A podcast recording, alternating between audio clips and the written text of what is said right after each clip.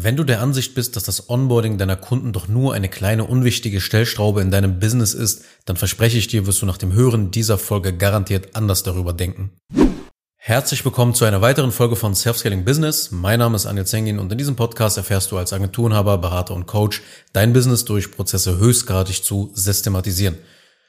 Um es gleich mal vorwegzunehmen. Ich habe für diese Episode mir einiges vorgenommen und zwar will ich dir auf eine logische, schlüssige und nachzuvollziehende Art und Weise erklären, wie du mit Hilfe deines Fulfillments praktisch 80 Prozent deiner Skalierungsprobleme auflöst und dann nur noch zusehen musst, mehr Kunden in dein Geschäft zu holen, während du gleichzeitig fast keine Kunden mehr verlierst.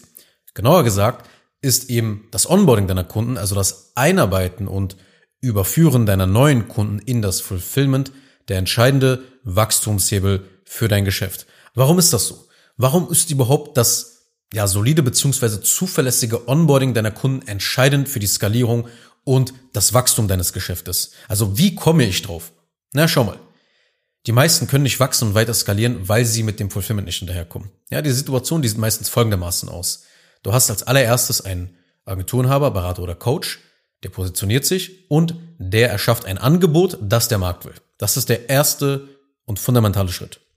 Im zweiten Schritt wird dieses Angebot richtig vermarktet, sodass eben Anfragen reinkommen und dann werden diese Anfragen eben dann halt umgewandelt in Kunden. Das heißt also, man verkauft sein Produkt, sein Angebot. Im dritten Schritt kämpft man jetzt an allen drei Fronten. Marketing, Vertrieb und Fulfillment. Und in der Regel muss man jetzt zu diesem Zeitpunkt ein bis zwei Assistenzkräfte einstellen oder Vollzeitkräfte, damit man eben noch mehr Marketing und Vertrieb machen kann. Und im vierten Schritt, wenn man jetzt Monat über Monat dran geblieben ist und jetzt mit verstärktem Fokus auf Marketing und Vertrieb das Ganze gemacht hat, passiert es unweigerlich, dass man in Anfragen und Kunden förmlich untergeht. Denn es kommen einerseits Empfehlungen rein von den vorherigen Kunden, die du bereits gewonnen hast, und es kommen Interessenten aus eigenen Marketingaktivitäten jetzt hinzu. Und im fünften Schritt macht man jetzt wiederum wieder einen Switch auf das Fulfillment. Denn man muss ja diese Flut jetzt, die man da hat, ja auch schließlich abarbeiten. Also verschiebt man seinen Fokus wieder und arbeitet jetzt erstmal alle Kunden ab. Im sechsten Schritt, ein paar Monate später jetzt, da folgen jetzt plötzlich keine Anfragen mehr. Das heißt, man hat auch weniger Umsatz gemacht dadurch und merkt jetzt einfach, okay, jetzt machen wir nicht so viel Umsatz wie davor, weil wir waren ja so sehr beschäftigt im Fulfillment die letzten Wochen und Monate. Und wenn man jetzt daran nichts ändert, dann wird man immer in dieser Tretmühle verweilen. Ja, weil in dieser Tretmühle, da verdienst du zwar gut, aber du musst auch dafür sehr viel arbeiten. Und es ist ständig dieser Switch aus Marketing und Vertrieb auf der einen und dem Fulfillment auf der anderen Seite, je nachdem, was gerade benötigt wird. Und das Resultat ist, dass du in dieser Konfiguration dein Geschäft niemals zum Skalieren und Wachsen bringen kannst. Und die meisten digitalen Dienstleister, die denken, dass es jetzt in dieser Situation besser wäre, Marketing und Vertrieb zu systematisieren. Ja, noch mehr Marketing und Vertrieb zu machen. Das heißt also, eben noch wieder zu switchen einfach nur. Ja, du machst Marketing, kriegst Anfragen, machst das Fulfillment. Dann arbeitest du die Leute im Fulfillment ab, merkst du, hast kriegst keine Anfragen, machst wieder Marketing und Vertrieb. Dann generierst du wieder Anfragen, merkst aber, oh, mein Fulfillment kommt wieder nicht hinterher, switcht wieder in das Fulfillment rein und dann wiederum merkst du wieder, das eine sorgt wieder für einen anderen Engpass auf der anderen Seite und du bist die ganze Zeit nur so am Switchen. Aber so richtig wie kontinuierliches Wachstum und auch geplantes Wachstum fühlt sich das natürlich nicht an. Und ich rate dir sehr stark davon ab, Marketing und Vertrieb jetzt in diesem Kontext, in dieser Situation, genauso wie ich sie gerade beschrieben habe, jetzt zu diesem Zeitpunkt Marketing und Vertrieb zu systematisieren. Warum? Warum solltest du es nicht machen? Schau mal, Marketing und Vertrieb zu systematisieren ist vergleichsweise einfach. Das Fulfillment auf Vordermann zu bringen, das ist deutlich komplexer. Das bedeutet also, ein skalierfähiges Angebot zu haben, ist jetzt quasi mit einem bewährten Angebot dann auch, ja, du hast ja schon mehrmals verkauft, der deutlich effektivere und nachhaltigere Hebel besonders für die Zukunft, damit du nicht ständig hin und her springst. Weil du darfst auch nicht vergessen, die Kunden abzuarbeiten, ja, aus der Not heraus, muss auch nicht immer heißen, dass es dann gut gemacht ist. Ja, weil du es dann auf Schnelligkeit setzt, da sage ich auch noch gleich ein paar Punkte dazu, dass es nicht immer gut ist, nur ganz schnell die Kunden abzuarbeiten, weil du willst ja auch geile Kundenergebnisse liefern diese Kundenergebnisse dann wiederum für dein Marketing einsetzen, beziehungsweise auch automatisch dann eine Aufwärtsspirale kreieren, dass deine Kunden wirklich begeistert sind von deinem Fulfillment und dich dementsprechend auch weiterempfehlen und dementsprechend auch gar nicht so viel Marketing und Vertrieb machen musst. Das ist auch die, die also das meine ich mit nachhaltigen Hebel, ja, mit, mit dieser Definition. Und naja, auf jeden Fall, die meisten meinen, dass man, wenn man über ein skalierfähiges Angebot auch redet, dass man die Dienstleistung ja einfach nur in ein Training mit Videomodulen zu packen hat. Ja, gerade wenn du Berater oder Coach bist. Da brauchst du dir einfach nur so eine Trainingsplattform, machst ein paar Videos rein und denkst dann, das wäre es, das ist ein skalierfähiges Angebot und damit wird's auch klappen, wenn ich 50 Kunden im Monat dazu gewinne. Ja, das, also denk bitte nicht, dass das System dadurch wirklich zuverlässig ist. Das ist es nämlich nicht. Weil gerade das Onboarding deiner Kunden, das ist der Mechanismus mit dem größten Hebeleffekt, wenn man das unter dem Gesichtspunkt der Skalierung betrachtet, ja, und gleichzeitig aber auch die Kundenergebnisse verbessern will. Weil es bedeutet nicht, wenn du ein skalierfähiges Angebot hast und ein Trainingsprogramm baust, dass jetzt dadurch die Kundenergebnisse besser werden. Also du hast vielleicht dann was skalierfähiges, aber vielleicht verbessert es gar nicht die Kundenergebnisse. Vielleicht ist die ganze Erfahrung für den Kunden total beschissen. Ja, deswegen lass mich das mal weiter erklären. Was meine ich damit? Warum ist das Onboarding eben der größte Hebel? Schau, das Onboarding deiner Kunden kann darüber entscheiden, ob dein Fulfillment auf ewig eine eingebaute Handbremse für dein Geschäft ist oder der Auslöser für eine Wachstumswelle ist, die dein Geschäft auch über Jahre trägt, die dein Geschäft über Jahre zum Florieren bringt. Also, ein fehlendes und systematisiertes Onboarding deiner Kunden kann der Grund sein, warum dein Geschäft als Agenturberater oder Coach Schwierigkeiten hat, wirklich abzuheben. Und das Onboarding kann zu dem Schlüssel werden, dass das Geschäftswachstum ankurbelt. Und hier sind mal einige Anzeichen dafür, ob dein Business ja einen Onboarding-Prozess benötigt, beziehungsweise, falls du schon einen aktuellen hast, der verfeinert werden muss. Und zwar, Kunden wandern schnell ab und du musst halt ständig zusehen, neue Kunden zu akquirieren, um das eben auszugleichen. Du bist glücklich darüber, dass die Zusammenarbeit von Tag eins an mit einem Kunden endlich mal entspannt und reibungslos verläuft. In der Regel aber ist das, mit den, ist das mit den meisten Kunden leider nicht der Fall. Das ist ein großes Anzeichen dafür, dass du Onboarding-Prozesse benötigst. Oder du und dein Team, ihr fühlt euch einfach häufig gestresst, weil ihr die Anforderungen neuer Kunden erfüllen müsst. Oder du weißt nicht wirklich, ob die neuen Kunden gut betreut werden und bis jetzt zufrieden sind mit dem Service und der Dienstleistung. Ja, jedes Mal, wenn ihr in einem Monat gut Sales gemacht habt, fühlst du dich irgendwie gleichzeitig ja so wie festgefahren, weil deine Aufmerksamkeit jetzt wieder in das Fulfillment verschoben werden muss, ja, und du wieder Marketing vernachlässigen musst. Oder jedes Mal fehlen irgendwelche Infos oder es werden wichtige Dateien nicht hochgeladen, sodass dein Team eben nicht die Arbeit fortsetzen kann. Oder einige Kunden haben extra Wünsche, die tanzen aus der Reihe, ja, und die stellen sich einfach komplett gegen dich, komplett gegen euch. All das sind Anzeichen, dass dein Business unbedingt Onboarding-Prozesse benötigt, beziehungsweise eben halt, wie gesagt, aktuelle Prozesse, die du vielleicht schon aufgebaut hast, verfeinert werden müssen, optimiert werden müssen. Weil dein Leben und dein Geschäft, das könnte auch, nachdem man Onboarding-Prozesse aufgesetzt hat, die wirklich funktionieren, das könnte folgendermaßen aussehen. Deine Kunden wissen zum Beispiel ganz genau, wie sie sich als gute Kunden zu verhalten haben, damit eben die Zusammenarbeit ein Erfolg wird. Kunden, deine Kunden sind dann viel nachsichtiger, wenn ja unvorhergesehene Probleme auftreten. Das bedeutet zum Beispiel, sie halten zu deinem Business, statt direkt ja nach einem anderen Anbieter zu suchen, wenn es mal so ein, zwei Probleme im Fulfillment gibt. Die Kunden schwärmen dann viel eher von deiner Dienstleistung und sie empfehlen sie auch an andere Menschen weiter. Und dein Team kann durch Onboarding-Prozesse endlich seine Arbeit richtig gut und effizient machen, weil alles perfekt darauf organisiert und optimiert wurde, den neuen Kunden erfolgreich ins Boot zu holen. Das heißt, in das eigentliche Fulfillment zu überführen. Und das Allerwichtigste wirklich ist, du bist endlich beruhigt und du bist zuversichtlich und selbstbewusst, jetzt mehr neue Kunden in deine gut geölte Maschine zu lassen und noch mehr Menschen mit deiner Dienstleistung zu helfen. Anders gesagt, das Business kann jetzt ein drastisch höheres Kundenvolumen stemmen. Und damit wir uns wirklich richtig verstehen, ich spreche jetzt nicht so einfach über irgendeine Standard Operating Procedure, also abgekürzt SOP. Ja, ich spreche hier von einem kompletten System einem kompletten Onboarding-System. Es ist wirklich entscheidend an dieser Stelle deines Geschäftes, systematisch zu agieren.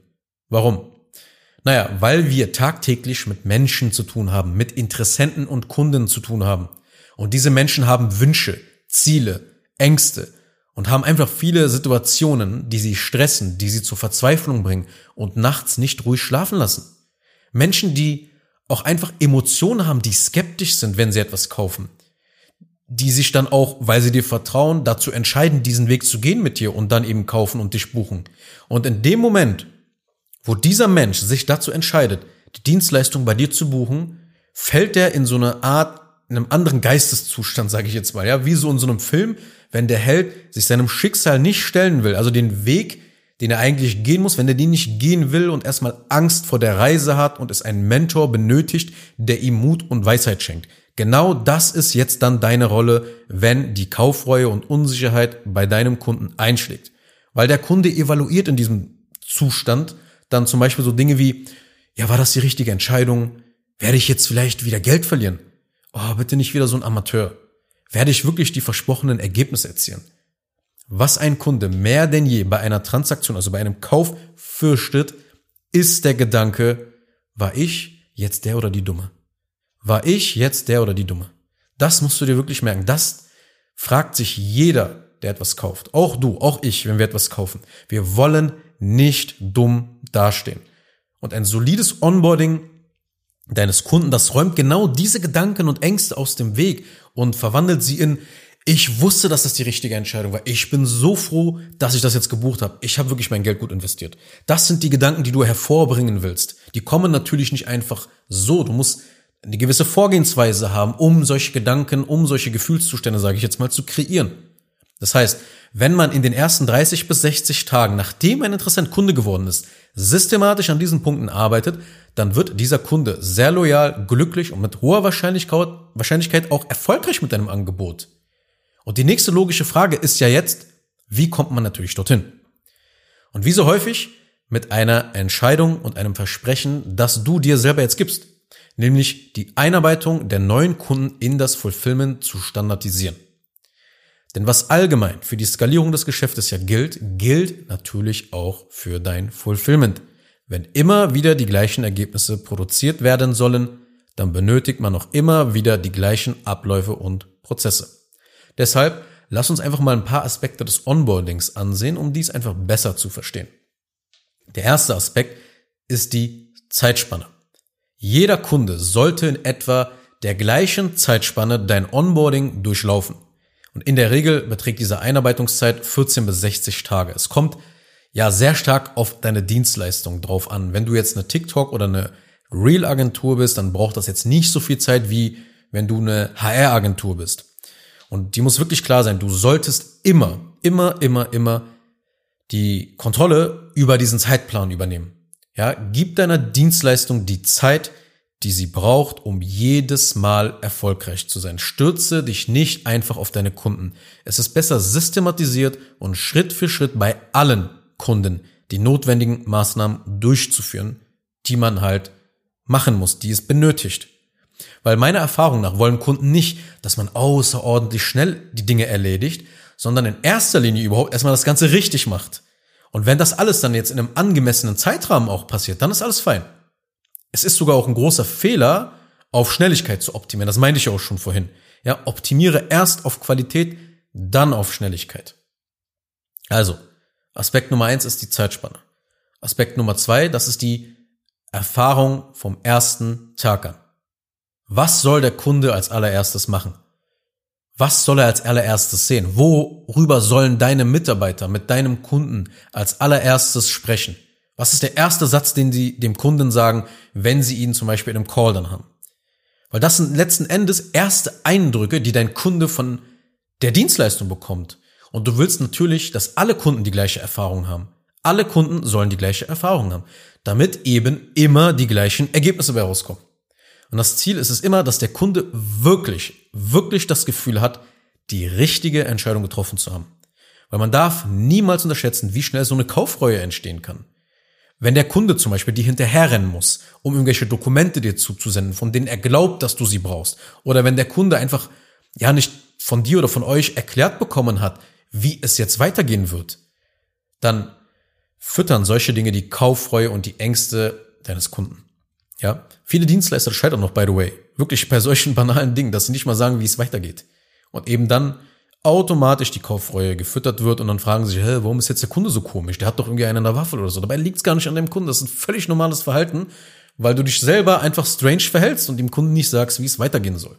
Also, Aspekt Nummer zwei, die Erfahrung vom ersten Tag an. Aspekt Nummer drei, Dokumentenaustausch. Wie kann es für beide Seiten extrem leicht gemacht werden, wichtige Dateien und Dokumente auszutauschen, damit dein Team mit der Arbeit starten kann?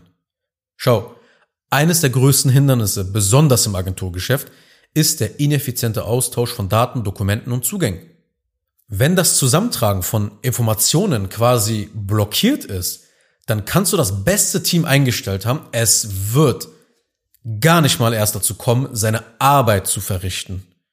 Ja, weil in der Praxis schicken Kunden die notwendigen Informationen auch stückweise in vielen kleinen Häppchen dir zu. Und das über E-Mail, über WhatsApp oder Slack und dein Team muss dann irgendwie so alles mühselig zusammensuchen und zusammenfinden und zusammenpacken. Und das Resultat? Na, dein Team ist genervt und der Kunde auch ein Stück weit überfordert mit der ganzen Situation. Deshalb brauchst du eine Art Portal, wo alle benötigten Dinge an einem zentralen Ort liegen und gespeichert werden. Plus einem Formular, wo der Kunde dies dann einfach sehr einfach erledigen kann. Ja, wenn das alles so in, auf dem Formular jetzt äh, betrachtet in mehrere kleinere Schritte aufgeteilt ist, dann ist es auch für den Kunden weniger überwältigend. Ja, und genauso wichtig ist es auch diesen Upload, diesen Austausch, dass der Kunde das zwischenspeichern kann, damit der Kunde halt im Notfall auch später diese Aufgabe fortführen kann. Okay? Aber wenn du mehr darüber wissen willst, dann besuch einfach zengemi-digital.de, buch den kostenloses Erstgespräch, da können wir auch genau über diese Dinge dann reden, wie das genau aussieht mit dem Dokumentenaustausch. Also das ist der dritte Aspekt. Der vierte Aspekt ist die Kommunikation. Wie wird kommuniziert? Wann seid ihr zu erreichen? Welche Regeln gibt es zu beachten? Welche Fragen könnt ihr beantworten und welche nicht? Was beinhaltet also euer Support und eure Betreuung? Gerade als digitaler Dienstleister im Hochpreissegment steht und fällt das Kundenmanagement mit einer klaren und präzisen Kommunikation. Wenn du das nicht machst, wenn du nicht klar und präzise kommunizierst, dann werden Kunden garantiert alles Mögliche in die Zusammenarbeit hinein interpretieren. Da lege ich meine Hand ins Feuer dafür. Ja, sie werden ganz andere Ergebnisse in einem unrealistischen Zeitraum erwarten. Sie werden davon ausgehen, dass du als Webdesigner noch ihr Logo und noch ein paar andere Side-Projects, die da so bei denen am Laufen sind, übernehmen kannst. Ja, mach das doch noch ein bisschen. Ist doch kein Problem. Komm, kriegst du auch noch hin. Obwohl du eigentlich nur eine Landingpage samt Unterseiten vielleicht bauen solltest, kommt plötzlich der Kunde mit ganz anderen Wünschen noch um die Ecke.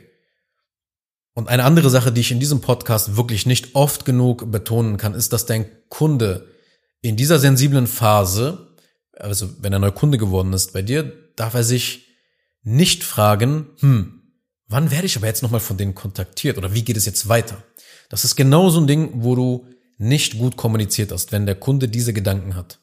Weil das Gefühl, alleine gelassen zu werden und im Dunkeln zu stehen, das sorgt für Frust, weil man sich ja eben natürlich denkt, ja gut, hätte ich auch dann alleine machen können, ohne dafür zu bezahlen. Ja, deshalb, das ist wirklich unfassbar wichtig, dem Kunden zu sagen, wie geht es weiter, wann werden wir dich kontaktieren. Ja. Eine ganz simple Sache, die ich mit meinen Kunden auch dann entwickle, ist einfach ein Prozess für die Mitarbeiter, dem Kunden einmal pro Woche in sein Kundenportal einen kurzen Bericht reinzuladen. Was wurde erledigt? Ja, kannst du dir nicht vorstellen, welche Wunder das bewirkt. Einfach nur kurze Berichte reinzuschreiben. Die sind manchmal fünf, sechs Absätze nun lang. Ganz banal im Bullet Points geschrieben. Hey, das haben wir diese Woche jetzt gemacht bei dir, das steht nächste Woche an, das bräuchten wir jetzt von dir. Wird einfach reingeladen, der Kunde wird benachrichtigt. That's it. Du kannst dir wirklich nicht vorstellen, was das für deine Agentur, für deine, für dein Beratungs- oder dein Coaching-Unternehmen bedeuten kann. Gerade am Anfang macht das Sinn, in, in, in der Onboarding-Phase, aber auch später, wenn du zum Beispiel eine Agentur bist und Retainer-Verträge hast, das heißt, ja, so monatliche Wartungsarbeiten die ganze Zeit für deine Kunden erledigst, da empfehle ich dir auf monatlicher Basis Berichte reinzuladen, weil du musst dir das so vorstellen. Die Zusammenarbeit ist jetzt ein bisschen gealtert, ja, wenn ihr neun, zehn, elf Monate zusammenarbeitet und du bist jetzt nicht mehr so krass präsent in dem Kopf deines Kunden wie noch am Anfang. Ja, es ist immer das Gleiche. Wenn er das kauft, es ist immer neu, spannend und aufregend und irgendwann ist es halt einfach nur Teil des Tagesgeschäftes. Aber der Kunde muss trotzdem wissen, was ihr Monat für Monat für Dinge erledigt für ihn. in dem monatlichen Retainer. Und dadurch macht es Sinn, eben auch einen monatlichen Bericht dem Kunden zukommen zu lassen. Am besten direkt in das Kundenportal, wo die Rechnung und alles andere zu finden ist. Und der Kunde dann sehen kann, ah, cool, hier wird ja noch was gemacht. Weil wenn man halt Dinge erledigt, aber nicht kommuniziert, dass man es getan hat, dann denkt sich vielleicht der Kunde, was machen die da eigentlich? Ja gut, wir haben jetzt so vor elf Monaten die Zusammenarbeit gestartet. Ja, ich zahle jetzt ja jeden Monat äh, eine Rate rüber, aber keine Ahnung, was machen die eigentlich so? Und wenn das jetzt mehrere Monate in seinem Kopf so rumspukt, solche Gedanken, dann denkt er sich irgendwann, okay, den kündige ich jetzt den Retainer. Ich brauche den ja nicht. Verstehst du? Du musst ihn ja immer Monat für Monat auf eine kleine, simple Art und Weise ihnen das verkaufen. Schau mal, wir haben dir geholfen. Schau mal, das haben wir gemacht diesen Monat. Ja, selbst wenn du da nur reinschreibst als Webdesigner, yo, wir haben hier ein paar, Up ich habe ein paar Updates über deine Webseite rübergeladen. Ich habe ich hab mich mal eingeloggt, ich habe mal geguckt, dass alles funktioniert, ob alle Webseiten funktionieren, ob alle Links funktionieren. Das reicht doch schon vollkommen aus. Wenn du einfach nur diesen Check hast machen lassen von irgendeinem Mitarbeiter und der den Bericht dann einfach da reinlädt und fertig ist. That's it. Das heißt ja auch, glaube ich, wenn du Gutes tust, dann berichte auch drüber. Ich glaube, das kommt aus dem PR-Bereich oder so, keine Ahnung. Auf jeden Fall machen wir das Gleiche eben hier auch. Wenn wir Gutes tun, dann müssen wir darüber berichten, dann müssen wir das kommunizieren. Deshalb wirklich Berichte sind ein wunderbarer Weg, um deine Kunden zu informieren, was alles erledigt wurde. Das ist also ein Kommunikationskanal innerhalb des Fulfillments. So, der nächste Aspekt. Ich weiß gar nicht, bei welchem Aspekt wir jetzt gerade sind. Ich glaube, das müsste der fünfte sein. Ähm, das sind Fortschritte. Wie werden also die Ergebnisse gemessen? Ab wann spricht man hier wirklich von einem Erfolg bei dieser Zusammenarbeit und wann müssen wir definitiv nachbessern. Das fällt alles in dem, unter dem Aspekt Fortschritte.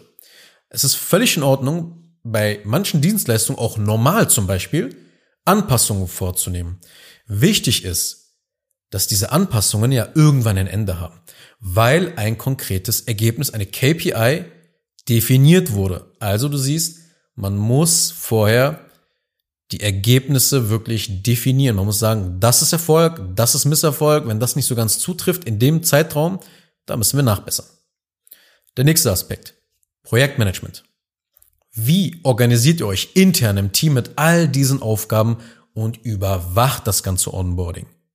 Ja, das gesamte Onboarding muss in einem Projekt und einem Task Manager mit Vorlagen, Checklisten und Verantwortlichen abgebildet sein. Weil nur so kann dein Team immer und immer wieder die Kunden auf die gleiche Art und Weise onboarden, weil es praktisch für alles eine Anleitung und eine Aufgabe gibt. Und wenn du zu den außergewöhnlichen Agenturen, Beratern und Coaches zählen möchtest, dann können sogar die Kunden live sehen, an welcher Aufgabe gerade welcher Mitarbeiter arbeitet. Das heißt, du gibst deinem Kunden natürlich nicht den vollen Zugriff auf das Projekt, aber ein paar Einblicke in den Stand der Dinge lässt sein Geschäft auch in einem ganz anderen Licht dann stehen. Im besten Falle ist dann alles in einem einzigen Portal für den Kunden einzusehen. Also wie ich schon auch gerade meinte, dass er die Berichte da sehen kann, auch Rechnungen und Dokumente ausgetauscht werden kann, dass alles an einem zentralen Ort ist und nicht irgendwie über fünf, sechs, sieben verschiedene Kanäle das Ganze bearbeitet wird.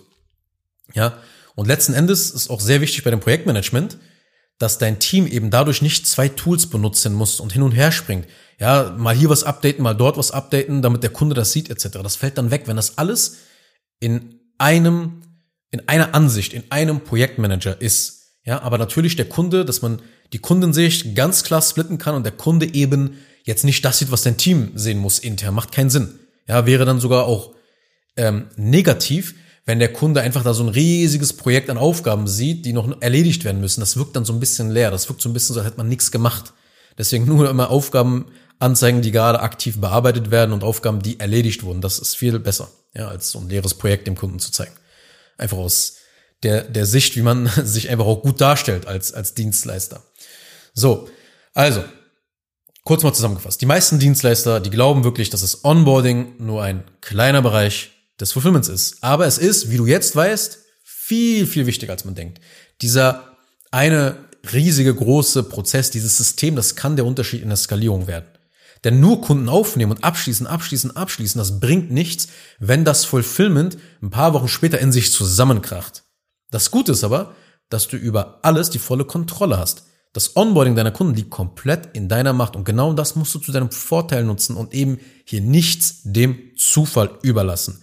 Wenn du dich bereit dazu fühlst, dann besuch einfach mal meine Seite zengin-digital.de und buche dir ein kostenloses Erstgespräch bei mir. Ansonsten hoffe ich, dass dir diese Folge gefallen hat und dass du einige Aha-Momente für dein Geschäft hattest. Kurz noch eine Sache zum Schluss. Wenn dir diese Podcast-Episode gefallen hat, dann tu bitte Folgendes. Abonniere diese Show, wenn du das noch nicht getan hast, sodass du keine weitere Folge mehr verpasst. Wenn du jemanden kennst, für den diese Inhalte spannend sein könnten, dann empfehle doch bitte auch meinen Podcast weiter. Und über eine 5-Sterne-Bewertung dieser Folge auf Apple Podcasts oder auf Spotify würde ich mich natürlich auch sehr freuen. Falls du wissen willst, ob du für eine Zusammenarbeit mit mir geeignet bist, dann besuche jetzt zengin-digital.de und buche ein kostenloses Erstgespräch.